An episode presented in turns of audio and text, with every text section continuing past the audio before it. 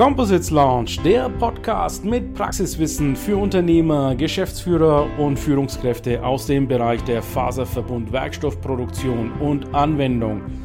Wir präsentieren dir regelmäßig Innovationen und anwendungsspezifisches Know-how, das deine Leichtbau- und Festigkeitsanforderungen löst. Präsentiert von deinem Host Ilkay Özkisoğlu aus Bayreuth.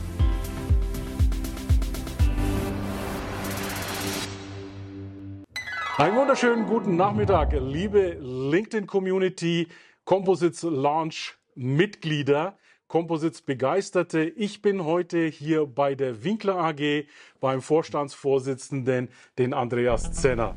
Vielen Dank, Andreas, für die Einladung. Hallo Ilkay und herzlich willkommen bei uns. Thema heute ist, ihr seht es hier an der Wand, kurz mal zurück, Heat It.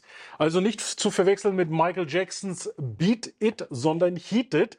Heute geht's um Heizmanschetten. Die Firma Winkler stellt nämlich Heizmanschetten in aller Couleur her.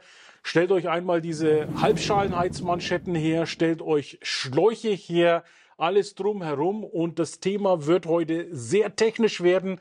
Also die allgemeine LinkedIn-Community gerne sich das zu Ende anschauen. Wir werden euch versuchen heute abzuholen. Nicht nur, dass wir über die Lösungen sprechen, sondern ich möchte mit Andreas heute auch über einen ganz besonderen Vorgang sprechen.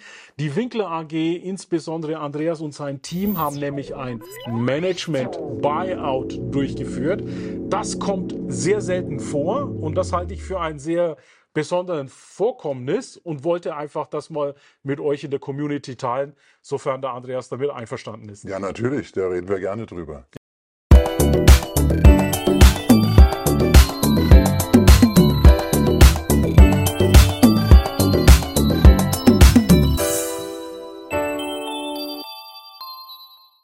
Andreas, vielleicht stellst du uns einfach mal ganz kurz die Winkler AG ganz förmlich der Community vor und was ist jetzt deine besondere Verantwortung hierbei? Danke, Ilke. Also die Winkler AG ist ein, ein mittelständisches Unternehmen, was 1979 äh, gegründet wurde mhm. von Klaus Winkler zusammen mit seiner Frau. Und zwar auch äh, lange Jahre dann ein Familienunternehmen.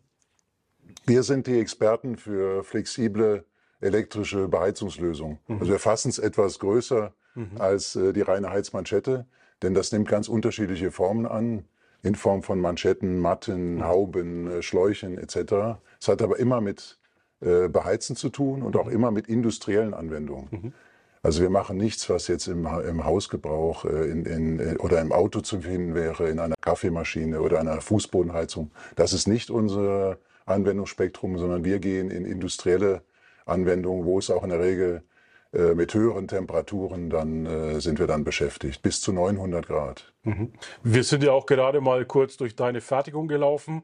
Also dort gibt's ja Referenzen in ganz Deutschland. Äh, ich, ich sag mal, namhafte Automobilhersteller angefangen bis zu den Anlagenbauern belieferst du die verschiedensten äh, Industrien, also von Erstausrüstern bis zu den Betriebsbedarfen, bist du überall mit den Lösungen genau, präsent. Wir haben so das Who is Who der deutschen Industrie. Aber nicht nur der Deutschen, wir haben ja äh, 40 Prozent Exportquote, mhm. auch äh, außerhalb der EU bis hin zu Japan, USA, äh, mhm. Brasilien, Südafrika etc. Aber natürlich sind wir überwiegend in Deutschland tätig mit, dem, äh, mit den industriellen Anwendungen. Äh, wir werden eben angefragt, wenn es um Lösungen geht. Mhm. Wenn, das können Endanwender sein, die einen, in einem Prozess eine Beheizung brauchen äh, zum Beispiel in der chemischen Industrie oder in der Umweltmesstechnik oder in der Bahntechnik. Mhm. Und wir werden natürlich auch ganz äh, stark von den OEM-Kunden angefragt, die unsere äh, Lösung dann als Komponente in ihre Geräte und Anlagen integrieren. Mhm. Kommen wir mal kurz zu dem Thema jetzt des Management-Buyouts. Also MBA-Klasse, erstes, zweites Semester bei mir. Du hast ja verschiedene Möglichkeiten, mhm. Mergers and Acquisitions durchzuführen und einer davon eben MBO. Also von dem Unternehmen aus, beziehungsweise die Führungskräfte machen einen Vorschlag dem Ex-Eigentümer gegenüber und sagen, wir würden gerne sowohl den Betrieb als auch die Mitarbeiter und natürlich die Kundenliste übernehmen. Und die unternehmerische Verantwortung. Meine erste Frage, was war deine Verantwortung zu dem Zeitpunkt, als ihr euch mit dem Gedanken beschäftigt habt, diesen Vorschlag dem Eigentümer zu unterbreiten? Also ich war schon im Unternehmen, auch als Nachfolger des Gründers, mhm. eingeführt worden, als Geschäftsführer. Mhm habe dann in mir den unternehmerischen Ehrgeiz verspürt, war damals gerade 40 geworden, war, war ein gutes Alter. Und dann gehört natürlich auch dazu, dass die, die Eigentümerfamilie innerhalb der, der Familie keine Nachfolge darstellen konnte und auch wollte. Herr Winkler hat also zwei Töchter, zwei tolle Töchter, die aber äh, anderweitig schon beruflich engagiert waren.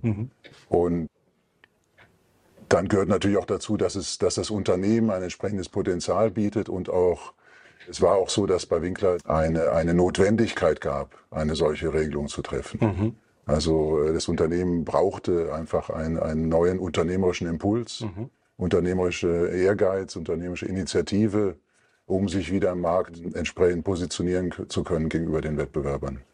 Und so gehören eben wie immer wie die, diese drei Dinge äh, dazu. Und wir haben ja in Deutschland ein sehr differenziertes und auch äh, gut ausgebautes Förderinstrumentarium durch die Banken, die ja in der Regel Mittelstand dann die Sparkassen, Volks- und Raiffeisenbanken sind, auch natürlich die, die üblichen Geschäftsbanken. Und gerade speziell in Baden-Württemberg nochmal Förderinstitute wie die Bürgschaftsbank, die Mittelständische Beteiligungsgesellschaft. Das ist also eine entsprechende Klaviatur, auf der die Hausbanken dann auch spielen können.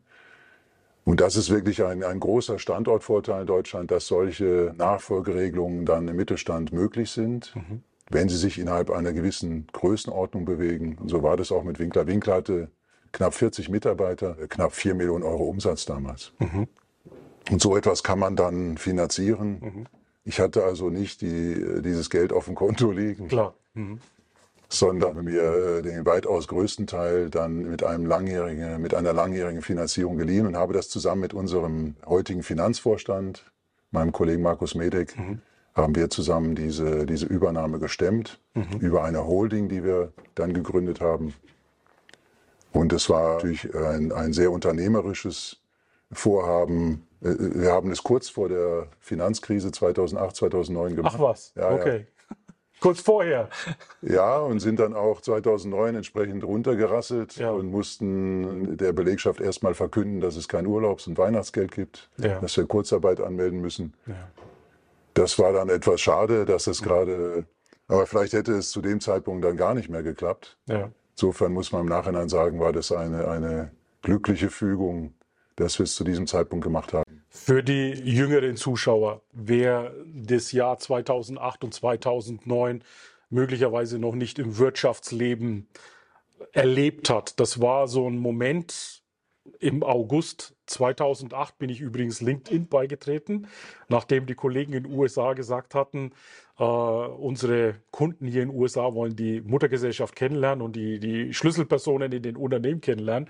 Ilkay, würde es dir was ausmachen, in LinkedIn ein Profil aufzumachen? Sage ich selbstverständlich, können wir machen.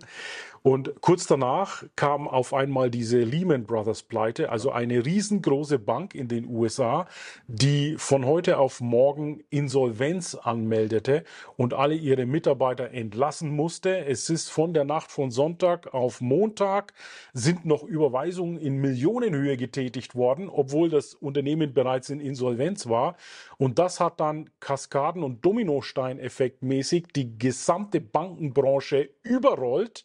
Und von heute auf morgen, ich erinnere mich noch ganz genau, Andreas, ich war Vertriebsleiter beim oberfränkischen Textilhersteller, gingen die Lichter in den Märkten aus. Also ich kann es absolut nachvollziehen, wenn du jetzt auch noch ein MBO zu dem Zeitpunkt durchgeführt hast.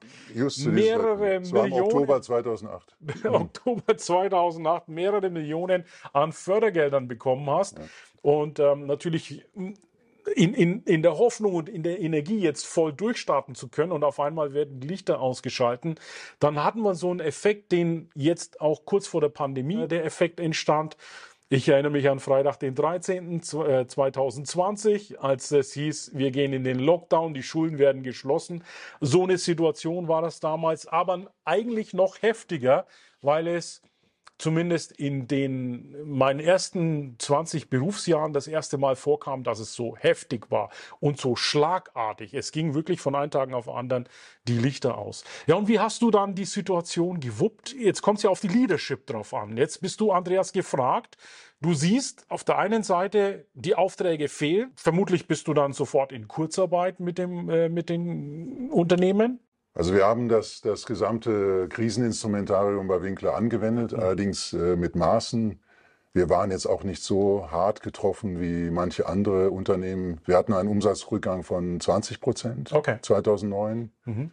Es kam auch etwas Das ist tatsächlich moderat. Also das ich kenne Bereiche, da waren 40, 50 Prozent drin.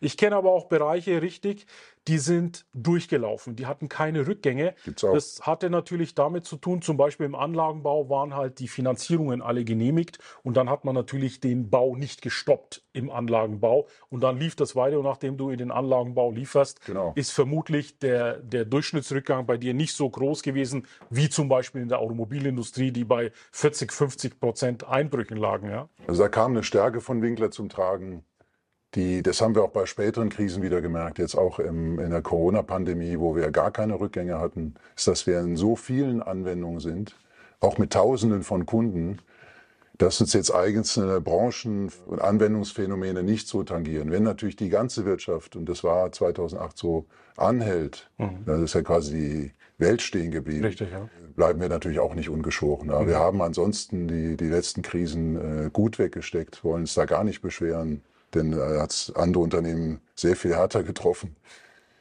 2009 war eben das Schwierige, dass wir gerade erst die Übernahme gestemmt hatten, natürlich dann mit sehr viel Optimismus. Dann schafft man neue Stellen, stellt neue Kolleginnen und Kollegen ein und das holt dann Schwung und das ja. war natürlich dann bitter, dass man dann erstmal wieder auf die Bremse treten muss. Aber es hat uns auch gestärkt, weil wir das im engen Dialog mit der Belegschaft gemacht haben. Wir haben ganz offen kommuniziert haben die Zahlen gezeigt, haben äh, den Mitarbeitern auch versprochen, dass wir das dann nachholen, äh, was, was wir erstmal zurückhalten mussten.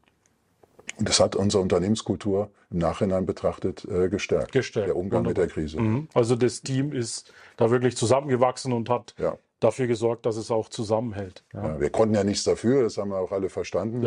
Hat ja alle Natürlich betroffen. hätte man sich etwas anderes gewünscht. Ich fand es etwas ungerecht, ja. dass man, äh, sowas macht man ja einmal im Leben in der Regel, dass man sich so unternehmerisch engagiert. Und mit, dann kommt das. Mit, mit allem, was man hat. Und dann kommt gleich sowas. Das, das war schon ein bisschen schade. Mhm. Aber es hat uns für die späteren Krisen entsprechend äh, Warst du vorbereitet. Du gestellt. die Pläne dann im, ja. im, in der Schublade. Ja. Und wir waren, wie gesagt, bei Winkler es hat niemand seine, seinen Job verloren. Mhm. Wir haben ja die Leute, es ging ja relativ, war ja eine V-förmige ja, genau. Krise, äh, relativ schnell wieder aufwärts. Wir hatten schon im Jahr 2010 dann wieder den, den Umsatz wie 2008. Wir haben nur, tatsächlich ja. nur diesen Dip einmal 2009 gehabt. Und hattest du auch zu dem Zeitpunkt diesen Bug-Effekt auf den Märkten, auf den Zuliefermärkten, so wie wir es gerade im Moment haben? Nein. Wir hatten das damals schon, dass auf einmal Rohstoffe so knapp wurden nach der Krise, dass jeder angefangen hat zu hamstern und erstmal Rohstoffe gefehlt haben am Markt. Aber im Laufe eines eines Jahres hat sich das dann auch ja, wieder egalisiert. Sicherlich gab es das vereinzelt. Mhm. Das habe ich auch damals gehört, dass das damals auch schon gehamstert wurde. Mhm. Und die, die dann auch Geld hatten, konnten damals auch günstig kaufen. Mhm. Das Problem hatten wir nicht. Mhm. wir hatten, wir waren knietief im Soll. Na klar, du musstest ja schauen, dass die Liquidität erstmal genau. im Operativen steht. Ja. Es hat auch nicht die Dimension angenommen, wie, wie wir den mit Corona gesehen haben. Mhm. Wo das wirklich. Damals hatte ja China die, die, die Welt auch wieder rausgezogen. Mhm. Nun gut, machen wir mal fast forward. Wir spulen jetzt in die, in die Gegenwart. Was schätzen denn die Kunden an Winkler so sehr? Was würdest du sagen, ist euer Alleinstellungsmerkmal, wo die Kunden sagen, das ist der Grund, warum ich auf Winkler setze?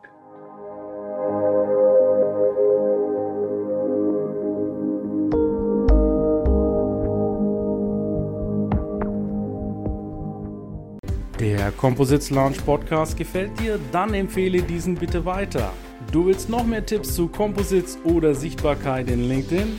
Vernetze dich mit Ilkay Özki Solo auf LinkedIn und trete der exklusiven LinkedIn-Gruppe Composites Launch bei. Dort wirst du dich mit Gleichgesinnten über die neuesten Technologietrends austauschen. Tschüss und auf Wiedersehen!